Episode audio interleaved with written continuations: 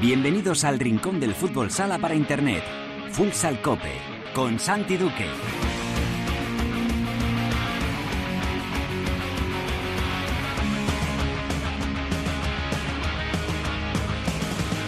Hola, ¿qué tal? Bienvenidos a Futsal Cope, la casa del fútbol sala en cope.es.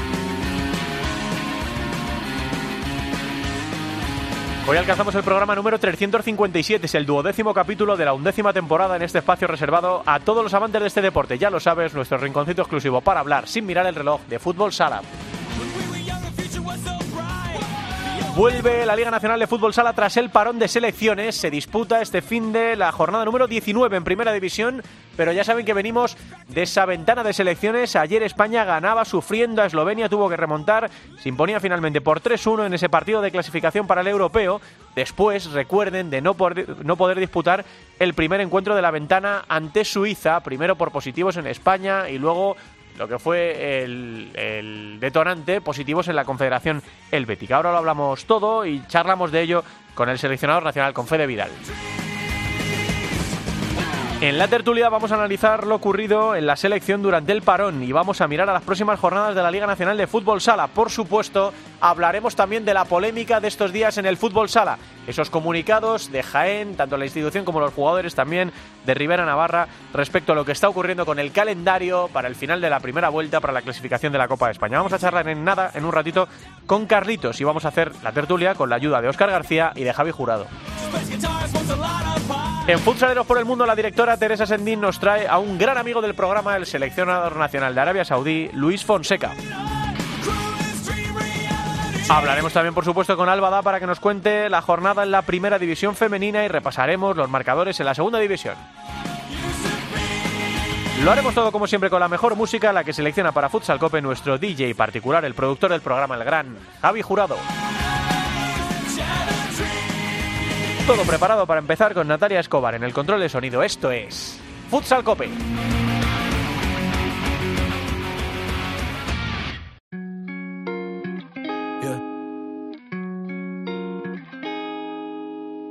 Gracias.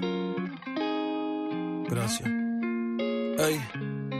Gracias a todo el que creyó en mí, desde el primer día, desde antes que saliera, con una compañía, desde antes que supieran lo que ustedes ya sabían, que soy el mejor en esto y el que me convertiría en un icono de grandes y chicos. Gracias a todos mis domis, a mi gente en Puerto Rico, cada cosa que logro a ustedes se la dedico, aunque a veces no me entiendan y hayan cosas que no explico. Ey, ser diferente. Muchas veces, para saber qué música es la que más gusta y más se escucha en un país, basta saber qué es lo que más se vende. Y es que esta semana hemos conocido la lista de música más vendida, tanto en tiendas físicas como en streaming, en nuestro país durante el año pasado, durante 2020. Bueno, pues en el año de la pandemia lo más vendido fue Bad Bunny, en concreto este Yo hago lo que me da la gana. Porque lo hago con pasión, porque lo soñé mil veces dentro de mi habitación, la bendición, hoy cumplió otro gol. Tenemos ya al otro lado de la línea telefónica al seleccionador nacional, a Fede Vidal. Hola, mister, ¿qué tal? Muy buenas tardes. Hola, buenas tardes. Bueno, lo primero de todo, ¿cómo estás? No, no ha habido síntomas del bichito, ¿no? Estás a salvo, ¿no? Yo estoy bien, sí, confinados en, en casa, como, como correspondía pues, en base al protocolo y, y nada, pues pues un poco más tranquilo porque porque sacamos al final el partido adelante como no podía ser de otra manera y en ese sentido pues pues la verdad mejor, ¿no? Y más más más tranquilo y más y más relajado, pero bueno, cumpliendo aquí los días, espero que, que el sábado ya podamos ya podamos salir y funcionar con normalidad. Bueno, ya queda menos, ya queda menos. Fede, eh, esto del esto de, de, que te pasó ayer es llevar el teletrabajo a la máxima expresión. No sé si alguna vez en tu vida, Fede, habías tenido que hacer esto, ¿no? Pero bueno, se sentó al ver eh, Canillas, el seleccionador de la sub-21, tú dirigiste desde casa. Eh, ¿Cómo lo viviste? Me imagino que sufriste mucho más todavía que en el banquillo, ¿no? Bueno, no, no, al final, al final dirigir dirige el, entrenador que está, en este caso, en este caso Albert Canillas, que al final somos todos miembros del cuerpo técnico de la selección y está todo el mundo perfectamente capacitado, o sea, que en eso estamos perfectamente tranquilos con todo lo que tenemos en el en el proyecto deportivo de la de la Federación, ¿no? Sí que bueno, trabajando desde casa evidentemente con muchas pues reuniones telemáticas con ellos para ver cómo cómo iba todo, pues todos los los entrenamientos, el partido y, y demás, pero bueno, todo todo dentro de, de, la, de la dificultad, pero mm. con, con normalidad, porque ahí al final hay confianza máxima, no solo el cuerpo técnico, sino que teníamos la tranquilidad de que al final vinieran los jugadores que vinieran, pues eh, iba a ser un partido complicado como así fue, pero, pero sabíamos que, que lo íbamos a sacar adelante y la confianza es máxima en todo el grupo de trabajo, tanto, tanto de jugadores que están viniendo muchos a la, a la selección como evidentemente el cuerpo técnico. ¿no? Sabíamos que iba a ser, Fede, como dices, eh, difícil, ¿no? que Eslovenia siempre nos lo pone históricamente complicado, aunque el balance de victoria de España es 14 en 17 partidos disputados contra, contra ellos, y ayer además hubo que remontar. Eh, es una exhibición de, de, fe, de músculo, de, de fondo de armario incluso, mister, de, de, la selección española, porque con ocho caras nuevas, en principio llamaste nueve, pero al final se quedaron ocho, en un partido que se complica tanto, en una situación tan extraña, y oye, mira, eh, ahí estuvieron eh, veteranos como Raúl Campos tirando del carro o, o, debutantes como Eric Pérez también, ¿no? Sí, bueno, yo, yo es algo que, que venimos hablando con los jugadores desde que está esta esta situación actual, ¿no? Desde desde marzo del, del 2020 que venimos hablando con los jugadores eh, que esto podía pasar como está sucediendo en todos los clubes y en todas las selecciones del mundo, ¿no? Sabemos que en cualquier momento pues pueden aparecer problemas de este tipo y que y que bueno había que había que, que renovar en este sentido la, la concentración y el grupo de jugadores y ya todos los jugadores saben, ¿no? Que, que hay que hay un grupo amplio que, que se confía en muchísimos de ellos la dificultad eh, que tenemos eh, los seleccionadores a la hora de, elegir eh, jugadores, en nuestro caso es por la, la, cantidad de buenos jugadores que tenemos.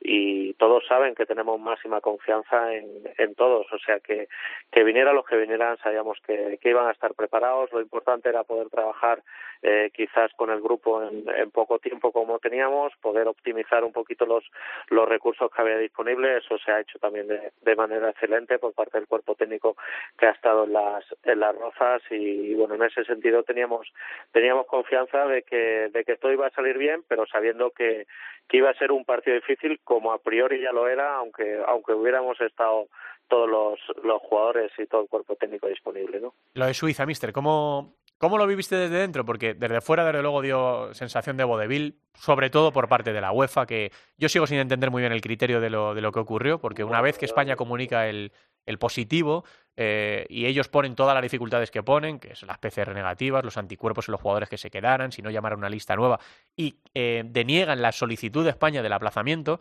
¿por qué luego Fede sí que atienden la petición? Es que no sé si fue una petición de Suiza cuando ellos dieron positivo. Cuéntanos no, no. exactamente cómo fue. No entendemos muy bien. Nosotros, nosotros evidentemente, después de, de, nuestro positivo, pues, a ver, el protocolo UEFA no te exige aislar a, a, todos los jugadores y a todos los técnicos que han podido tener contacto estrecho, ¿no? Como eran, pues, los jugadores que han, que han estado en, en pista y los técnicos que hemos estado en pista con, con el positivo, exceptuando aquellos que, que lo han pasado en COVID y que tienen anticuerpos o que lo han pasado los últimos tres meses. Esos, pues, no son considerados contactos estrechos y podrían quedarse. UEFA no te dice nada de contactos estrechos. Lo que pasa es que nuestro protocolo sanitario en, en España, pues sí que te dice que tienes que considerarte como contacto estrecho y te tienes que aislar 10 días. Eso sí. es lo que hemos hecho. Nosotros le planteamos este problema, este problema a la UEFA de que, de que era muy complicado para nosotros, pero bueno, hay una lista de de 25 jugadores que se que se da una semana antes y la UEFA nos dice que dentro de, de, las dificultades tenemos la lista de 25, tenemos que llamar a otros jugadores y tenemos que viajar. Y bueno, nosotros creo que quedando, quedando ejemplo, eh, nosotros nos ponemos a trabajar, nos ponemos manos a la obra, no solo a llamar a esos jugadores, rápidos a hacerle un, un test eh, PCR para, para poder viajar, sino que además se tiene que cancelar el vuelo del, del jueves 28 uh -huh. y se tiene que que poner un charter a disposición de la, de la selección española para el día 29, el mismo día del partido, poder viajar, jugar y volvernos y volvernos a España para, para luego disputar el partido de Eslovenia. Yo creo que, que ahí eh, la federación y la selección dan un ejemplo de, de profesionalidad y de capacidad para adaptarse a las, a las dificultades eso es lo que hacemos, pero bueno, esa, esa madrugada, del 28 al 29, pues también conocemos que Suiza, en este caso, la que tiene ahora eh, algún caso positivo. Eh, no te sé concretar cuántos. Eh, creíamos que, que, se iba a aplicar la misma idea y, la misma, y la misma norma y el mismo baremo para Suiza, pero ya yo ahí ya no entro. No sé si son las autoridades suizas o quiénes son las que plantean el eh, que haya que aplazarlo, que, que nosotros, estando ya en el aeropuerto, el cuerpo técnico que iba a viajar y los jugadores nuevos que iban a viajar, pues estando allí esperando para coger el charter, eh, ya informan de que, de que se aplaza el partido, de que UEFA aplaza el partido y bueno, ya está, hay que aceptarlo, hay que adaptarse, pero bueno, evidentemente nosotros creo que hemos dado un ejemplo, que hemos, que hemos hecho todo lo posible por cumplir todos los requisitos de, eh, de todos los protocolos sanitarios que hay y de todas las, las dificultades que se han ido poniendo por el camino. Eh, deportivamente, pues al final eh, hemos podido hemos podido salir bien porque hemos conseguido los los tres puntos de, de Eslovenia mm. y, y, bueno, pues ya veremos el partido aplazado con, con, con Suiza, pero bueno, yo creo que, que en ese sentido nosotros hemos hecho todo lo posible hemos cumplido con todo lo que podíamos cumplir y hemos afrontado yo creo que más dificultades de las que de las que se tenían que haber aportado, afrontado derivadas de estos de estos problemas que se nos han ido planteando ¿no? Mm. Mister cuando os concentráis el domingo no es el domingo 24 eh, pasáis prueba de antígenos verdad no pasáis PCR verdad eh, sí, nosotros hacemos test, es lo que nos marca el, protocolo y luego se hacen, pues dentro de las 72 horas antes de cada partido de UEFA, pues sí que hacemos eh, los test PCR perceptivos eh, de UEFA con el laboratorio de UEFA y, bueno, eso es lo que lo que lo que lo que se ha hecho, ¿no? Que es cumplir con el con el protocolo, ¿no? Sí, eh, lo estoy pensando porque eh, el jugador que da positivo, efectivamente los test de antígenos es, más o menos de dominio público que cuando no tiene síntomas no, no dan la cara y luego efectivamente un jugador se, se puso malo. Mira, te digo porque para evitarlo ahora eh, la Federación Española de Baloncesto que acaba de concentrar al femenino sí que ha hecho test PCRs en la recepción, en la llegada al final de estas cosas se aprende con la experiencia, eh, Fede, ¿no? Bueno, eh, yo, yo, yo, yo, en eso no te puedo entrar. Yo sé que hemos cumplido escrupulosamente con todos los protocolos que están y yo no soy, yo no soy en ese sentido quien para, para valorar, ¿no? Lo que, lo que, lo que se hace, ¿no? Y, bueno, no te, en ese sentido no. No, me refiero que si haces PCR, si haces PCR al principio, a lo mejor podías haber evitado esta situación. no, tampoco te, te garantiza. Depende. Al final ya, ya vamos aprendiendo todos por la experiencia que que, el bicho se incuba y tiene unos días de incubación y depende del momento en lo, que lo hayas cogido, ah. te puede dar la cara con un test, con otro o no te lo puede dar. O sea que en ese sentido eh, seguimos expuestos todos a, estas dificultades, ¿no? Y, ya está, evidentemente pues tenemos que hacer lecturas y, demás, pero, pero ya te digo que, que, es un poco la dificultad va a seguir ahí. Eh, te quiero preguntar por el Mundial, Fede. Eh, esto va por, por semanas, ¿no? Eh, a veces da la sensación de que sí que se va a jugar. Y, ¿Cómo no se va a poder jugar? ¿no? Si en septiembre debería estar vacunada ya mucha gente, si esto no puede seguir tan, tan fuerte como está ahora. Y luego, por, lo que ha pasado en Asia, por ejemplo, dices, pues que a lo mejor al, final terminan tumbando el Mundial que ya se aplazó un año. ¿Tú qué piensas? ¿Cómo gestionas esto? Porque claro, por un lado estás preparando al equipo en esta carrera a por la tercera estrella, pero hay semanas que parece que no se va a jugar y otras semanas que sí.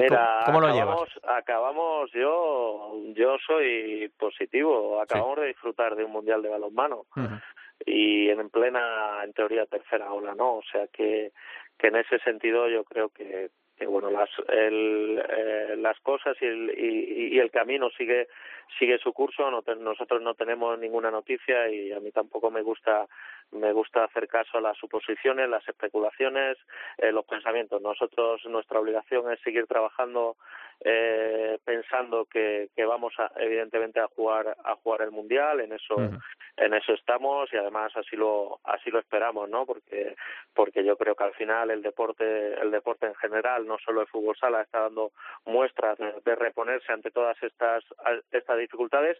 Y yo creo que en ese sentido tenemos que tenemos que, que ir aprendiendo lo estamos haciendo. Se están jugando muchísimas competiciones se está haciendo un esfuerzo enorme por parte de por parte parte de, todos los estamentos eh, a nivel deportivo y, yo creo que estamos estamos pudiendo en ese sentido con el con el virus. Estamos siendo un ejemplo eh, para toda la sociedad de cómo el deporte está afrontando estas estas dificultades y tenemos que seguir en esa línea en ese camino no así que, que espero que la, la conclusión sea eh, jugar todos, todos estos grandes eventos deportivos. Ojalá, ¿no? A ver si nos quedan ocho meses, eh, siete meses para el 12 de septiembre, o sea que ojalá se, se pueda disputar ese, ese mundial en el que España va a buscar la, la tercera estrella. Me quedan dos por hacerte, Mister. Eh, en ese camino, en, en, la confección, en la elaboración de, de la lista definitiva, ¿En qué punto estamos? Eh, ¿Cómo ves a la selección mirando a, ese mes de septiembre, ese 12 de septiembre, en, en, el camino que tú estás recorriendo para formar el equipo que afronte el Mundial? ¿En qué punto estamos, Fede?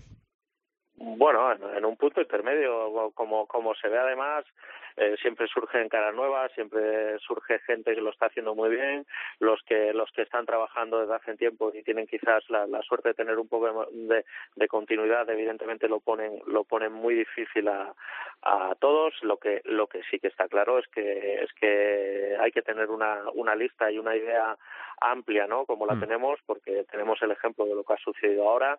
Sabemos que este tipo de, de cosas pueden volver a ocurrir, independientemente de que de que siempre a nivel de lesiones pues pudiera haber jugadores que pudieran estar o no pudieran o no pudieran estar. Eh, el problema de la de la pandemia es un efecto es un es un problema añadido, ¿no? Que tiene además un, un efecto como acabamos de ver ahora pues muy importante y en ese sentido pues pues tenemos una amplia lista de jugadores, eh, jugadores que están viniendo que lo están haciendo muy bien y poquito a poco. Yo creo que queda mucho. Tenemos ahora que centrarnos en, en los cuatro partidos que nos quedan de clasificación del europeo, que además son una, una prueba importante, conseguir la clasificación del europeo y, esos cuatro partidos además pues nos van a dar un poquito la, la idea más o menos definitiva de, de lo que tenemos que, que llevar a la preparación del Mundial. ¿no? Vamos, que para los jugadores que ahora estén escuchando el programa, Fede, eh, los jugadores de primera división, cualquiera todavía tiene opciones de ir al Mundial. Pero es que todos, todos lo saben, lo venimos diciendo y bueno, ahora han, han, debutado algunos jugadores en esta concentración y, y nosotros nosotros además yo creo que, que todos los jugadores lo saben que al final el rendimiento de sus clubes, eh, cómo trabajan en la selección, todo todo evidentemente es importante y que bueno, tratamos tratamos nosotros dentro de la de, de las posibilidades que tenemos eh, de que de que los jugadores que, que puedan venir buenos nuevos puedan adaptarse a la selección. Evidentemente hay poco tiempo hay pocos partidos y eso al final también cuenta no la gente que tiene continuidad pues lógicamente eh, la, tiene por algo no porque porque porque están adaptados al equipo a la selección y eso también es es importante no que la, la capacidad también de, asimilación de los conceptos y que los jugadores que van viniendo nuevos pues muestren esa capacidad de, de, de asimilar y de incorporarse a un equipo Mm, yo muchas veces digo que no me gusta ser seleccionador, al final somos entrenadores de equipo y, y lo importante es el equipo, es decir, la capacidad de hacer un, un equipo, ¿no? Con el poco tiempo que, que, que tenemos, ¿no? ¿no? No me gusta la, la palabra selección, me gusta la palabra equipo, equipo nacional, ¿no? Mm. Porque bus, ese es nuestro objetivo y eso es un factor eh, que siempre tenemos tenemos muy en cuenta, ¿no? La, la capacidad para, para adaptarse, e incorporarse al equipo en poco tiempo. Pues yo creo que después de lo de ayer, eh, bueno, ya, ya se sabía, ¿no? Pero después de lo de ayer yo creo que eso es una demostración de, de eso, ¿no? Que, que, hay muchos que no están yendo habitualmente pero que pueden ir, hay algunos que iban habitualmente, que dejaron de ir y que volvieron, por ejemplo, eh, ayer y todos han dado la cara sacando adelante ese partido tan complicado frente a, a Eslovenia. La última, Fede, de, de, la Liga, de la Liga Nacional te quería preguntar, de, de nuestra primera división. Eh, será el año en el que gane un, uno que no es de los tres grandes, ¿no? Llevamos viendo, claro, ya, esto ya no es casualidad, ha pasado casi la primera vuelta, bueno, con algunos aplazamientos, pero está Palma líder, Levante ha estado líder bastantes jornadas, Jimby está haciendo muy buena temporada también, y de momento tienen al Barça cuarto, a Inter quinto y al Pozo séptimo, ¿no? que siempre son los candidatos para ganar todos los títulos, ¿no? Aunque a veces se ha colado Jaén, el año pasado casi se cuela Valdepeñas, eh, ¿será el año en el que no gane la Liga uno de los tres grandes, Fede? ¿Cómo lo ves? ¿Cómo lo estás viendo desde...? Bueno, te iba a decir desde bueno, fuera, pero en realidad desde dentro.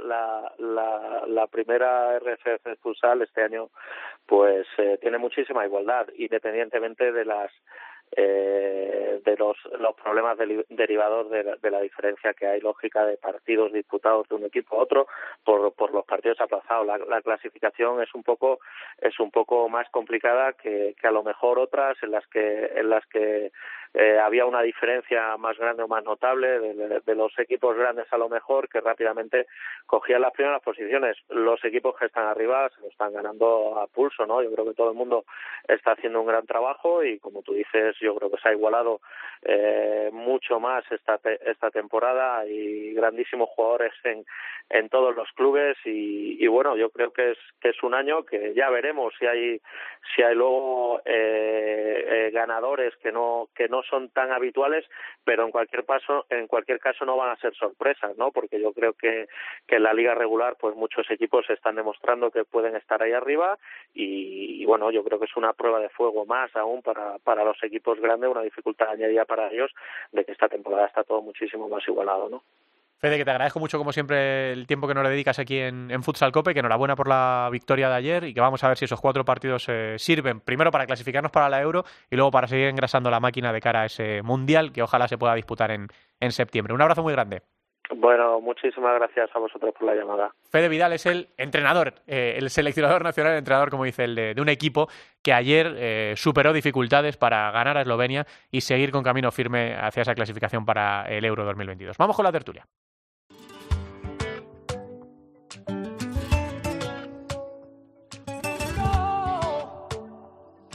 La tertulia de Futsal Cope. Si tú supieras lo que siento, volarías como el viento hasta llegar hasta aquí. Venga, vamos volando que tenemos mucho que, de lo que hablar y no, no demasiado tiempo. Eh, bueno, está sonando David Bisbal, ¿eh? Este está en el puesto número 2 de lo más vendido en 2020. España barre para casa y no nos podía faltar el almeriense como el título de la canción En tus planes eh, Bisbal se ha colado en nuestra agenda del, año pasado y da paso a esta tertulia en la que está nuestro compañero, padre fundador, eh, García. ¿Está Osquitar? Ya, jurado, mira, está peinando, terminando de peinarle eh, jurado. Va a estar también, efectivamente, Javi, nuestro productor y narrador de, la Liga Sports. Y tenemos al jugador de Jaén, a Carlitos, uno de los jugadores más importantes de la Liga Nacional de Fútbol Sala, o de la primera REF, como dice Fede Vidal, eh, de Jaén y una de las voces autorizadas de ese, de ese vestuario. Hola, eh, Carlitos, ¿qué tal? Muy buenas tardes. Hola, muy buenas tardes. Bueno, eh, me imagino que no que preferías que te llamásemos por otra cosa, ¿no? Que, yo también prefería charlar contigo por otra cosa, pero esto es lo que está de actualidad y a esto hay que darle hay que darle voz, ¿no? el comunicado de los primero de tu club y luego del vestuario de Jaén eh, protestando por ese calendario eh, que ha propuesto el juez único de la Real Federación Española de Fútbol, por el que tenéis que recuperar, disputar, eh, Carlos, en 21 días nueve partidos, siete de ellos fuera de casa. bueno, estábamos diciendo antes que es un milagro que se esté disputando la competición casi, casi de manera normal.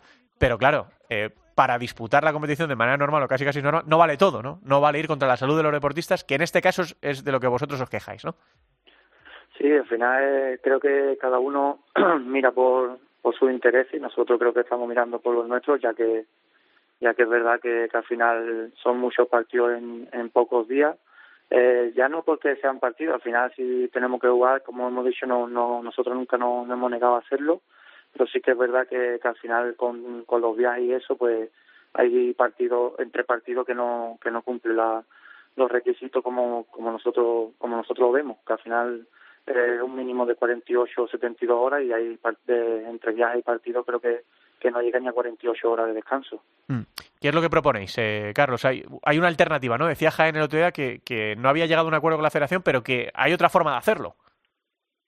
Sí, es verdad que hemos intentado incluso cambiar eh, algunos partidos de, de la segunda vuelta, ya que no, que no lo que ellos quieren para, para que nosotros lleguemos como todos los equipos a, a, disputar todos los partidos antes de la Copa de España y saber la clasificación de la Copa de España y ellos no quieren llegar a ese coeficiente tan famoso que se está que se está diciendo, pues lo único que hemos planteado es intentar o jugarlo aplazado primero, ya que están dando como es o incluso como se, como sabemos que no se puede parar la liga ya que el calendario ya está hecho para la segunda vuelta intentar cambiar algún partido de la segunda vuelta para por lo menos tener un poco más de descanso y poder jugar los partidos aplazados que quiere la, federación.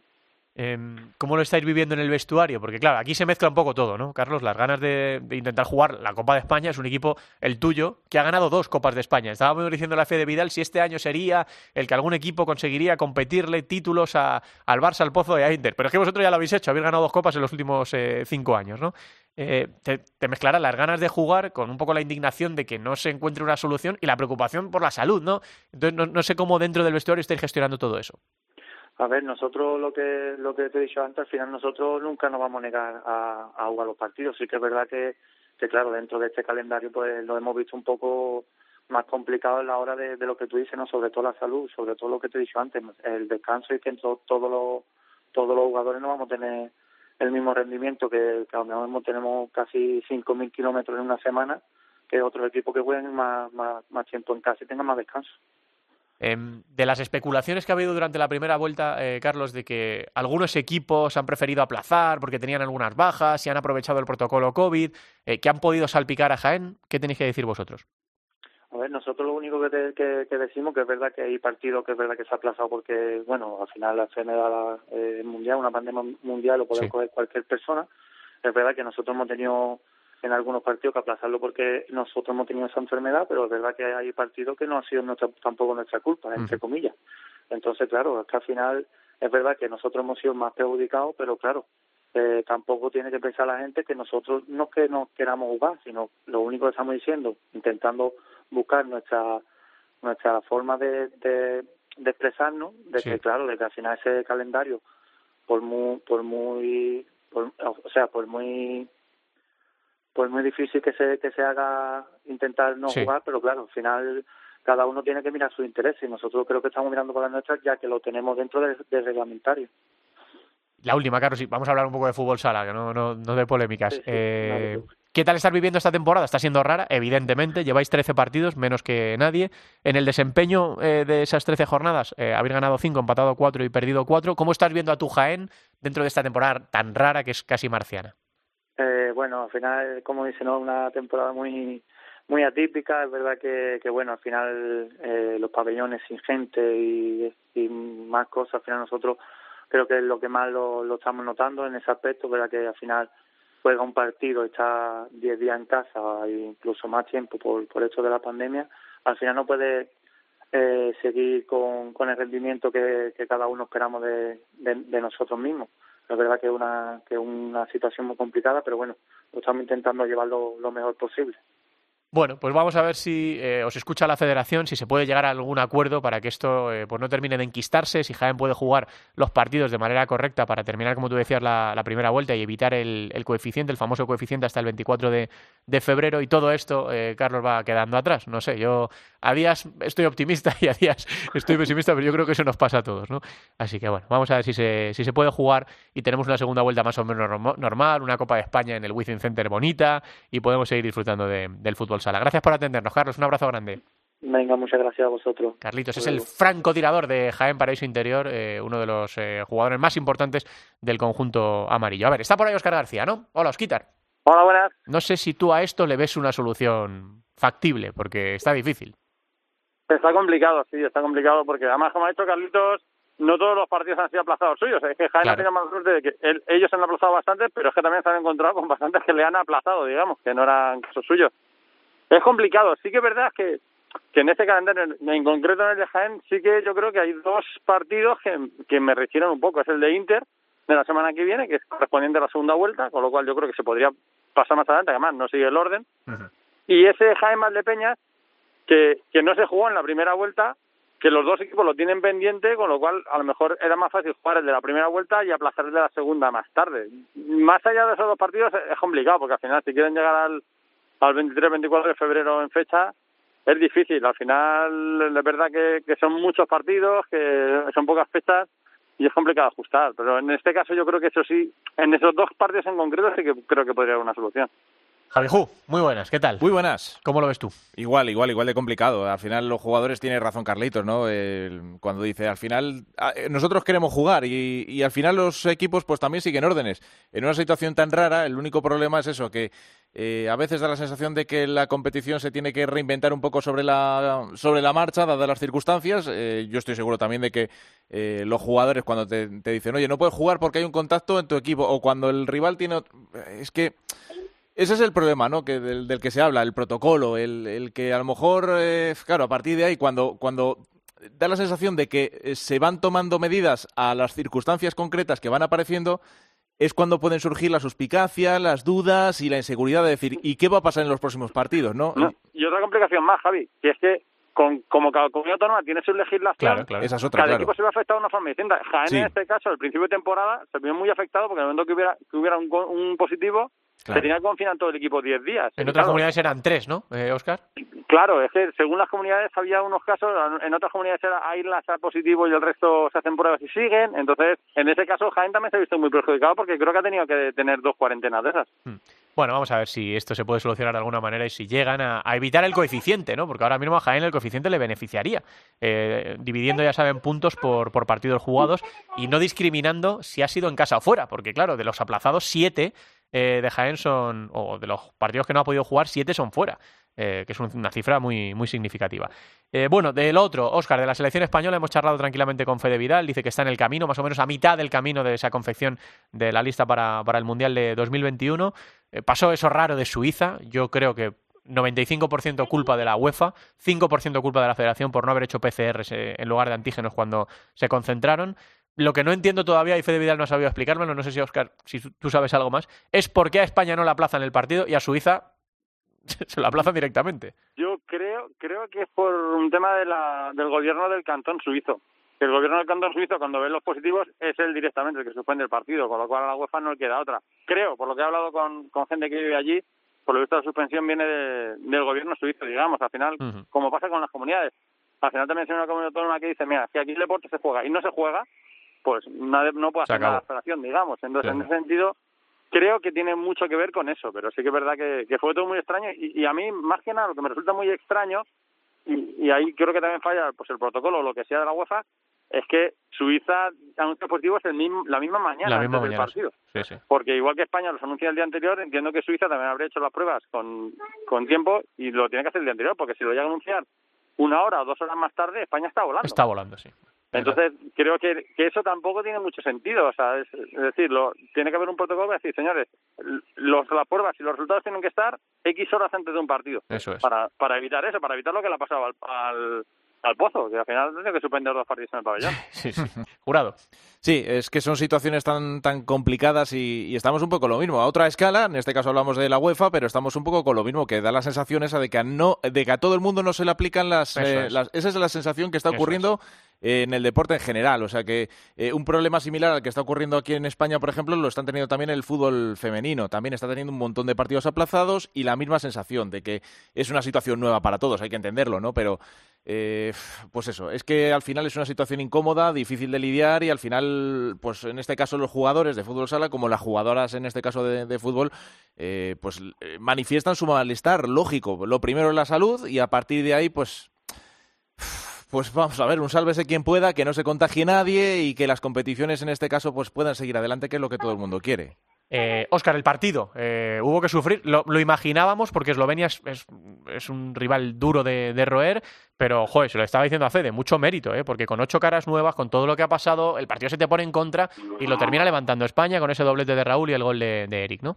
Sí, era un partido muy peligroso porque Eslovenia es un equipo que compite muy bien. Ya no ganó hace cuatro años en, en la clasificación para el Mundial. Es una selección muy parecida con pues, el Kujek, Fetic, Os, Redak, los mismos jugadores prácticamente. Y es una selección que compite mucho, que, que enmaraña mucho los partidos, que, que pegan mucho, que le permiten pegar mucho, que físicamente son muy buenos, que técnicamente son buenos también. Y eso contra una España con muchos jugadores nuevos costaba ver a ver qué es lo que va a pasar. Yo creo que en la primera parte le costó un poquito más. Yo creo que ese gol de Eric eh, da aire a España y luego en la segunda parte sí que se lee un poco mejor el partido, sí que España entra mejor en el ritmo y se lleva una victoria que yo creo que, que tiene mucho mérito. A veces, pues a lo mejor eh, no es un partido brillante que viaje enamora, y que, pero yo creo que es, es una victoria de mucho, mucho mérito y que ha hecho que jugadores como Eric Pérez o como Cecilio o como Sergio González hayan dado un paso adelante. ¿Te gustó? Y, lo, eh, y, lo, difícil que jugar con esos árbitros, ¿eh, Oscar? Sí, sí. Sí, sí, sí, sí, pero es que los eslovenos en general pegan mucho con los árbitros y con todos, ¿eh? Sí, claro. Hay que juntar las dos cosas en este caso. Lo puso Ortiz, nada más empezar el partido. Ortiz, que estuvo comentando el partido por Twitter, lo puso nada más empezar. Ya están pegando. en la primera jugada, en la primera posesión de España, en la primera posesión de España, no cuento cuatro faltas. pero el problema de esas cuatro faltas es que con balón a lo mejor es una o dos, pero es que sin balón te hacen otras. sobre todo en el juego de cuatro si juegas de cuatro en los cortes, meten muchos brazos y meten muchos codos. Y hacen el partido muy incómodo y a lo mejor muchas veces ni siquiera se ve, porque tú ves las faltas donde está el balón. Pero no te das cuenta de lo complicado que es hacer los movimientos y que al final, cuando tú buscas un corte para buscar una línea de pase, no la encuentras porque a ese jugador que está cortando a 10 metros del balón le han empujado. Entonces, es muy, muy, muy complicado jugar contra ese equipo, es, muy difícil. Yo creo que, España sacó bastante buena nota, yo creo que muy buena nota. Sí, y lo decía, fíjate que lo decía Ortiz, que conoce bien a los árbitros franceses como los, de, como los de ayer. Hombre, aquí la, buena noticia, también lo decía en este caso Fede Vidal, ¿no? que tiene una lista donde elegir, que tiene, esta hace falta un plan B, es que incluso hasta un plan C, o sea, tienes... En... Sí, es que ese, casi es plan C, porque estamos hablando claro, de, que, eso es. en el plan A no estaba Lozano, no estaba Pola, no estaba Ricardo, no estaba Adolfo... Eh, eran jugadores que son partido de un cuarteto titular. Claro. Eh, va el plan, digamos, van todos los demás y de esos demás hay un montón de jugadores, Solano, Ortiz, eh, jugadores importantísimos que, se más que se tienen que ir. Con lo cual, prácticamente está girando el plan C y, mira el, resultado que dieron. Yo creo que, que muy bueno. ¿eh? Que son jugadores que están en muy buen estado de forma, lo están demostrando también en la liga. O sea, que es que me hablas, por ejemplo, bueno, Mellado, me quito el sombrero una vez más. Este tío parece que lleva jugando toda su vida a, fútbol sala, lleva 20 años. Es la sensación de la temporada Mira, con, otra, diferencia. Otra de las cosas que... dejó Ortiz ayer, que estuvo muy activo en Twitter, un abrazo para el mariscal, es, eh, le preguntaban, ¿no? ¿A qué cierre ficharías para Inter para el futuro? Y decía, ya lo tenemos, ¿no? Tenemos a Raya. Pero si tuviese que fichar a otro, Mellado, que es ahora mismo. está en un estado. El jugador que quiere todo el mundo. A ver, la última, Oscar, que te tienes que, marchar. Eh, jornada número 19. Eh, Betis Inter, El Pozo, eh, Zaragoza, Levante Industrias, todos estos el viernes. Luego Burela Córdoba, Antequera Jimbi, Rivera Peñíscola, Jaén Valdepeñas, Oparrulo Asuna y Barça Palma. Hombre, el Barça Palma brilla, ¿no? Por el, Burela Córdoba suspendido. Suspendido. Córdoba suspendido sí. ¿Con cuál te quedas, Osquitar? Con e-, ese Barça Córdoba yo creo que es el, más, atractivo, el Barça Palma, perdón.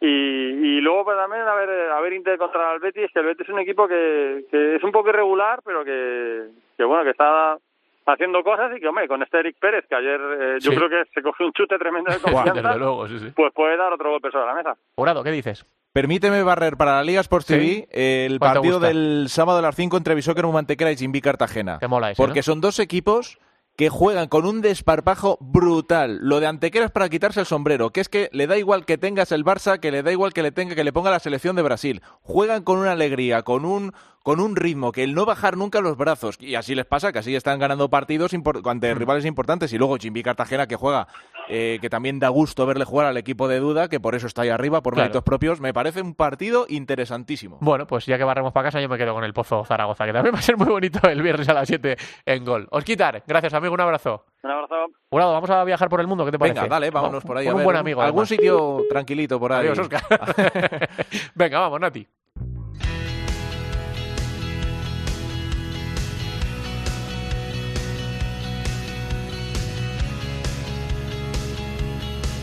En Futsal Cope, futsaleros por el mundo.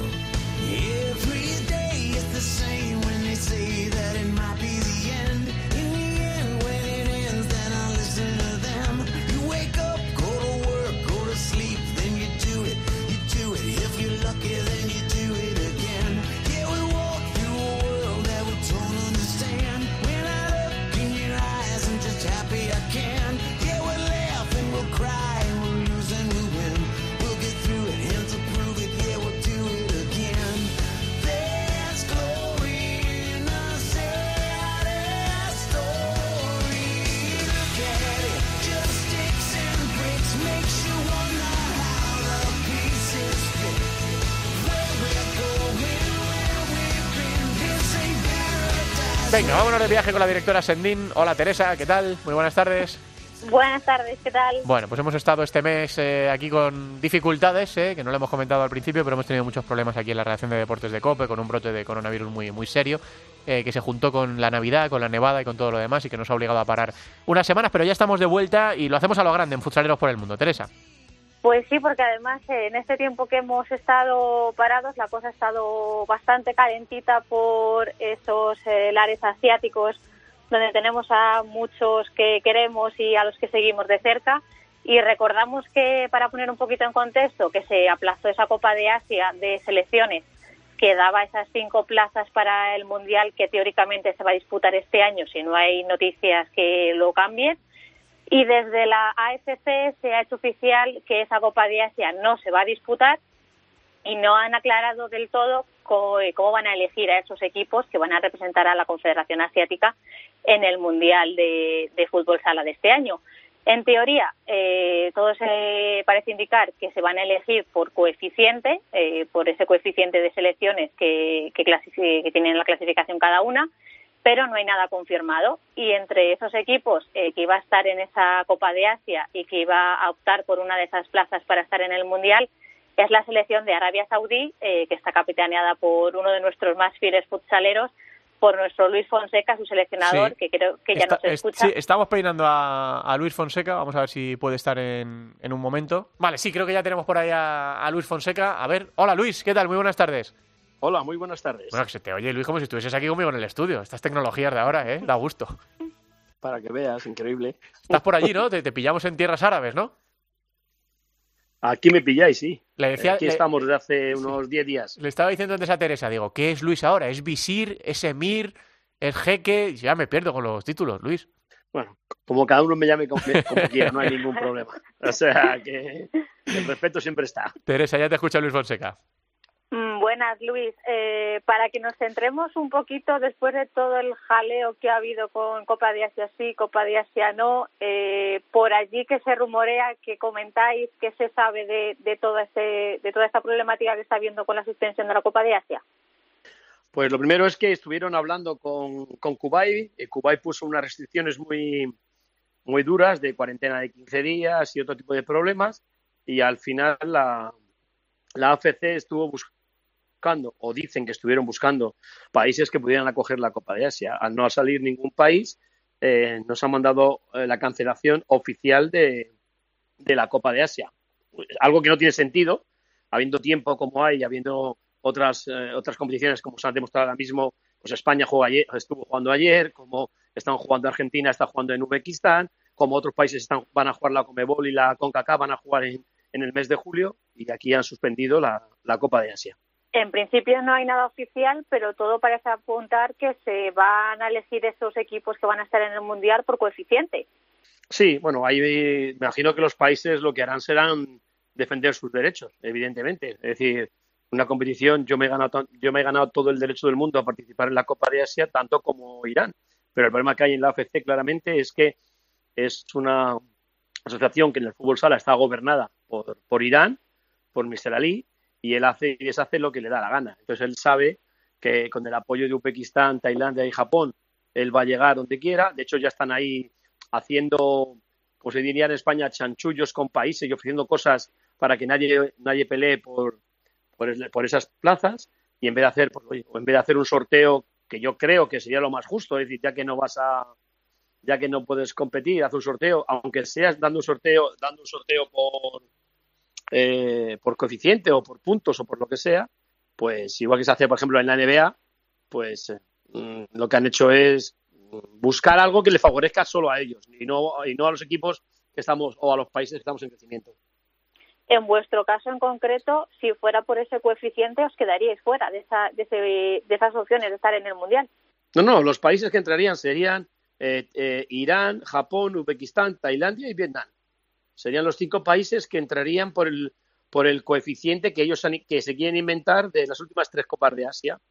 Porque si, es decir, me parece un, me parece un sinsentido, porque si haces cuatro tendría que entrar Cuba y si haces cinco tendría que salir Japón. Es, que no tiene, no tiene sentido, cada uno, o sea, creo que no, sinceramente creo que no es justo nada más, porque eh, Saudi Arabia se ha gastado muchísimo dinero, muchísimo dinero en, en tener una estructura y un trabajo de fútbol sala para que ahora una decisión, una decisión de gente que no tiene ni idea de fútbol sala, pues se haga esto, ¿no? Cuando se puede hacer grupos, se puede hacer un montón de cosas, como se ha demostrado en, la, en las eliminatorias de Europa, por ejemplo.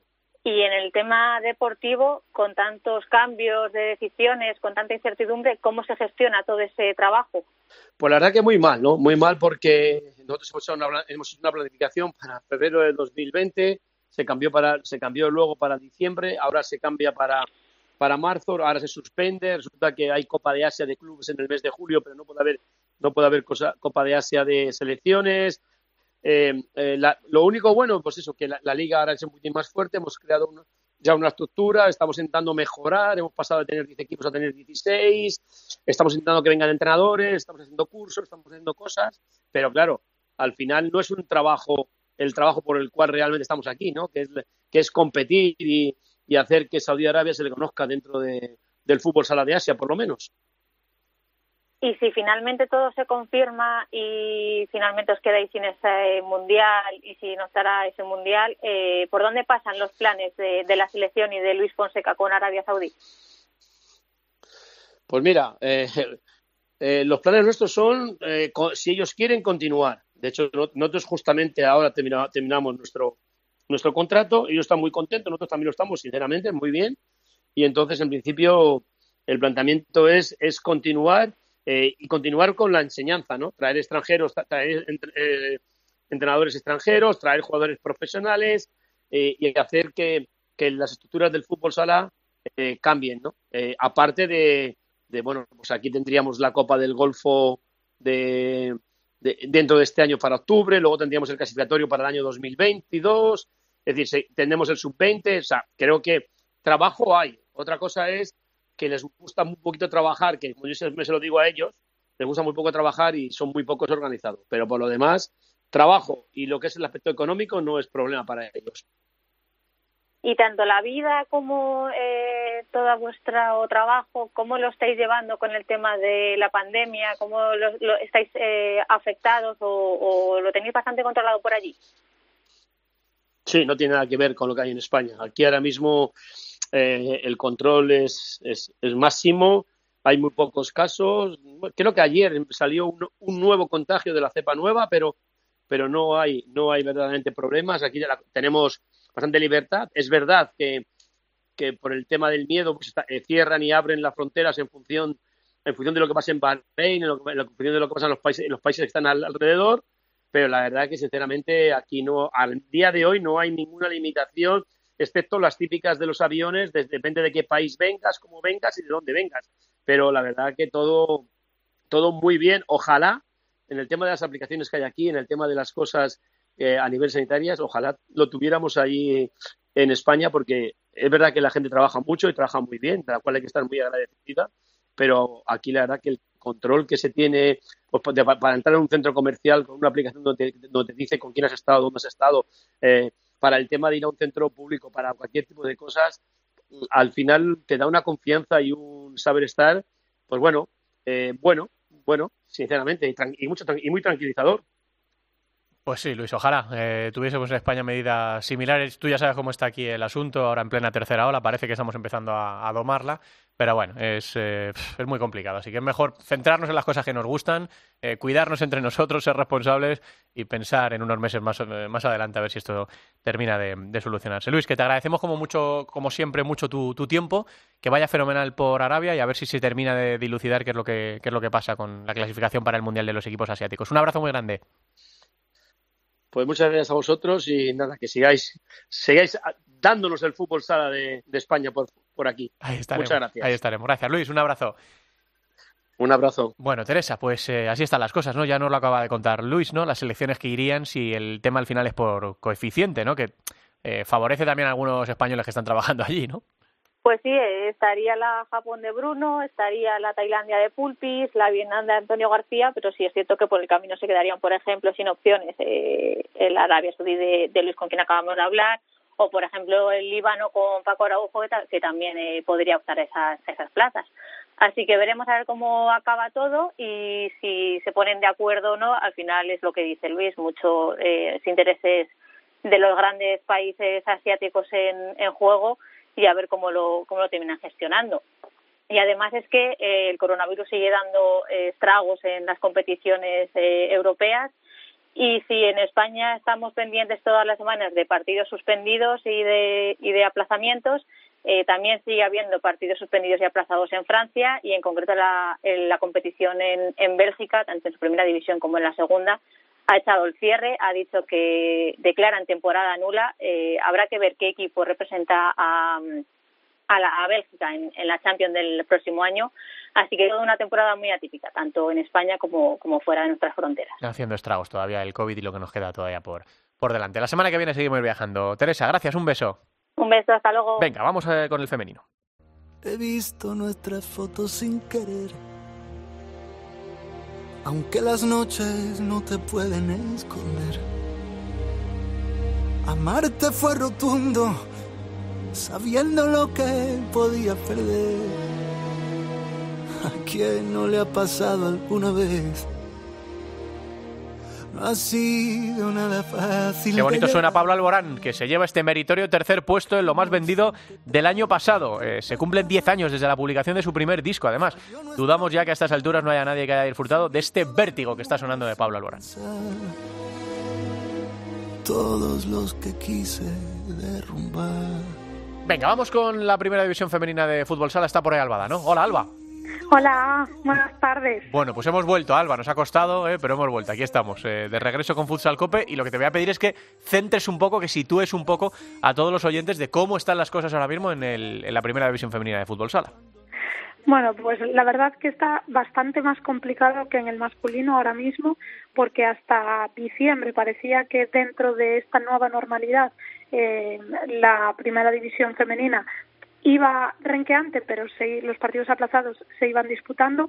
De esa primera vuelta, que eran las nueve jornadas que se disputaron hasta diciembre, solo de momento hay un partido aplazado, así que dentro de esta nueva normalidad están bien los datos. El problema viene ahora, que es un poco lo que está pasando en España. Después de Navidad eh, ha habido un repunte de los positivos y de 24 partidos que se tendrían que disputar, 12 en cada uno de los grupos, solo se han podido disputar 7. De hecho, en la última jornada ningún eh, partido del grupo A se pudo disputar y del grupo B solo dos partidos. Así que, bueno, de momento, en estas tres eh, jornadas que ha habido desde enero para aquí, en la que no hemos podido hacer el programa, se habían tenido que disputar 12 partidos por cada grupo, tres jornadas en total, y de esas eh, tres jornadas solo se han podido disputar siete puntos. Eh, de cara a la próxima jornada, de momento, eh, no podemos confirmar si ya hay algún partido aplazado de forma definitiva porque los equipos están ahora mismo esperando para las pruebas de mm, antígenos y PCRs y demás para ver si se pueden disputar porque había equipos que estaban en cuarentena como por ejemplo Pollo, como Burela, eh, Amarellet, el de Deportivo, así que vamos a ver si ya se vuelve a la normalidad. Y para poner un poco en en antecedentes y que la gente sepa más o menos cómo está el femenino, pues en estos dos grupos, el grupo A está liderado por el Atlético Navalcarnero, que de momento no ha perdido ningún partido, y el grupo B está liderado por Burela, que tampoco ha perdido ningún partido, así que un poco dentro de este caos, mm. la liga sigue en lo que es lo mismo, que es liderada por un lado por Futsi y en el otro grupo por Burela, que son los dos grandes equipos de, de la liga y que lo siguen demostrando, a pesar de que los dos tienen varios partidos aplazados. Mm. Eso en cuanto a la liga. Sí, sigue, sigue. Entonces, eso en cuanto a la liga, eh, vamos a esperar a ver si ya se juegan o se aplazan algunos partidos. También ha habido novedades, eh, convocatoria con la selección española, porque la semana que viene, el 9 y el 10 de febrero, se van a jugar eh, un partido amistoso frente a Brasil, bueno, dos partidos, que se van a disputar a las 9 y se podrán ver por deporte La convocatoria no llama mucho la atención.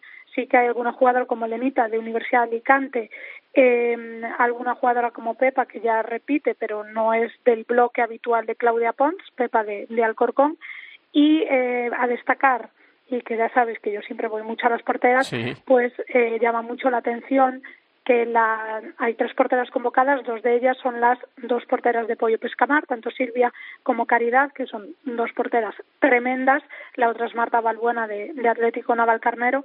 Creo que la calidad mm, de las jugadoras que van mm, encabezadas por esa Anita Luján o Peque o Ampi que, que son las habituales de la selección. Nos vamos a enfrentar a Brasil, es cierto que son dos partidos amistosos, pero frente a Brasil nunca hay amistosos. Desde luego. Porque eh, tanto Portugal como Brasil o España son las tres selecciones a nivel mundial más importantes, así que tener la oportunidad de jugar un partido amistoso creo que es muy bueno para la selección, para eh, tener ritmo de competición y sobre todo para los espectadores y espectadoras que puedan disfrutar del partido, aunque me encantaría que fuese en el, en el pabellón, pero bueno, lo podremos disfrutar por la tele. Así que esa es la novedad. Y luego una más que me gustaría comentar es que el 30 de mayo se va a disputar, bueno, de momento, porque de aquí al 30 de mayo, tal como está, cómo está la situación en España, pero de aquí eh, al 30 de mayo, de momento va a ser la final de la Copa de la Reina, que se va a disputar en el Wiking Center, y vamos a ver si de aquí a allá puede haber gente o no, pero por lo menos que se pueda disputar, que la salud de las jugadoras y la seguridad, que es lo más importante, eh, sea la normal dentro de esta temporada típica y que, y que veamos a, los mejores equipos de, la liga porque es una de las competiciones más bonitas del fútbol sala, tanto masculino como femenino. Pues es así. Vamos a ver si, como le decíamos a Luis y a Fede, todo esto se va despejando el panorama porque ahora mismo es casi casi mejor no, no pensar ni, ni mirar demasiadas cifras. Cuidado, cuidarnos, ser responsables y agachar la cabeza y tirar para adelante porque madre mía. Gracias, Alba. Nos hablamos la semana que viene. Un abrazo. Gracias, hasta luego. Nos queda la segunda división, Nati. La segunda división en Futsal Cope.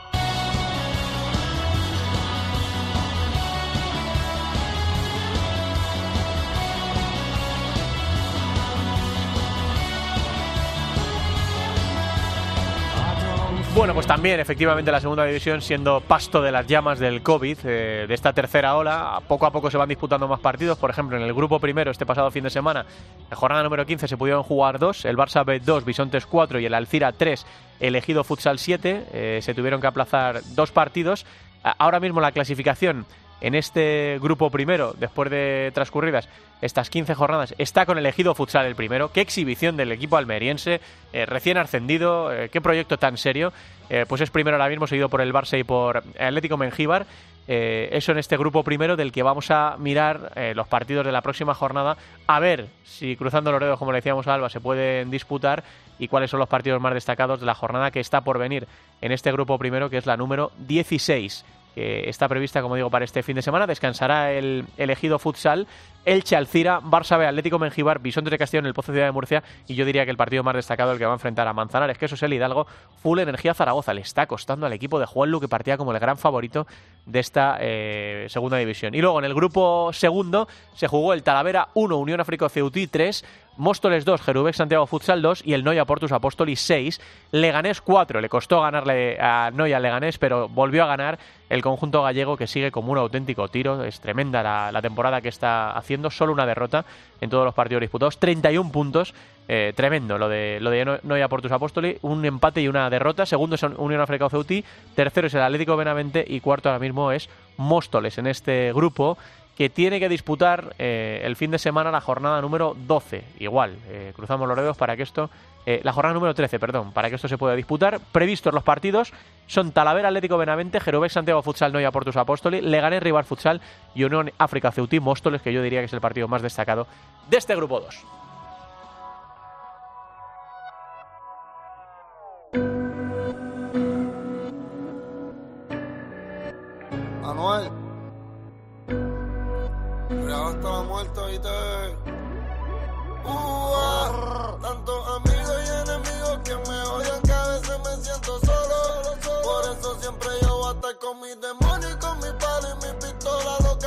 Yo los violo.